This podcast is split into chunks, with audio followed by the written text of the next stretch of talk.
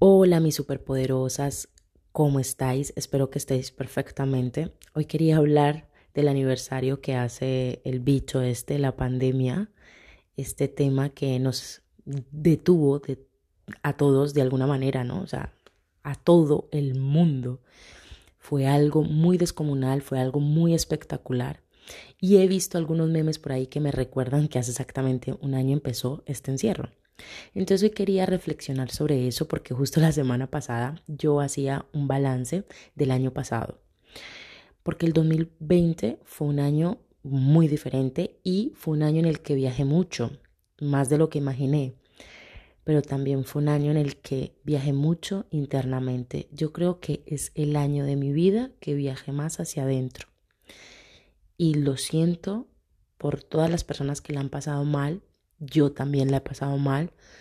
He tomado muchas decisiones este año importantes en mi vida. De hecho, fui una de las que pasó esta enfermedad, pero tengo que reconocer que ha sido uno de mis mejores años. O sea, de verdad, eh, los resultados han sido increíbles.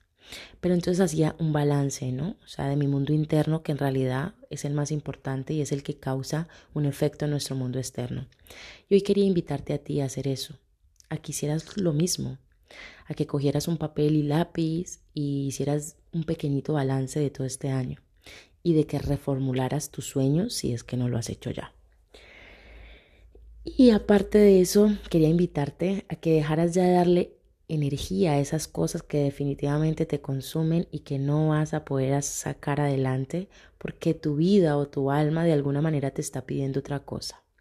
Tengo una amiga, por ejemplo, que quería abrir su primera tienda física en abril del 2020 y resulta que cayó todo esto en marzo, claro, y obviamente se detuvo.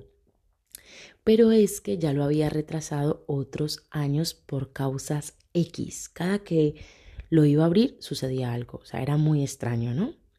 Y entonces fue como ya, suéltalo, suéltalo, porque es que además, aunque el proyecto le encantaba, le parecía súper bonito, estaba súper enfocada, el parón del 2020, el encierro, le sirvió como para darse cuenta que realmente no era lo que quería.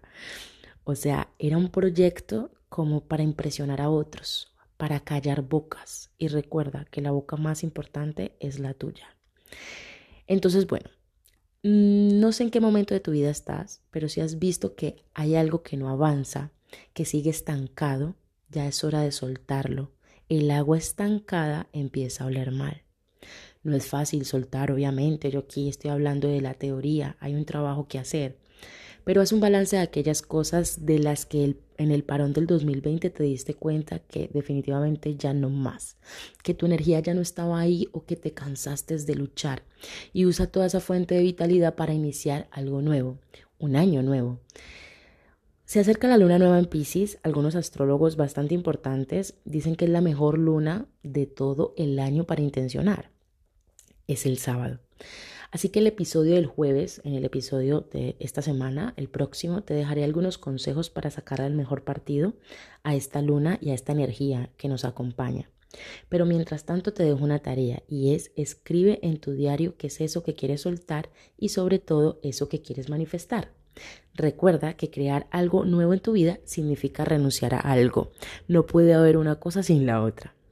Te amo, feliz día y si estás inscrita a nuestro encuentro del viernes, donde hablaremos de todos estos temas en profundidad, soltar, transformación, autenticidad, amor propio, te espero por allí. Te amo y feliz día.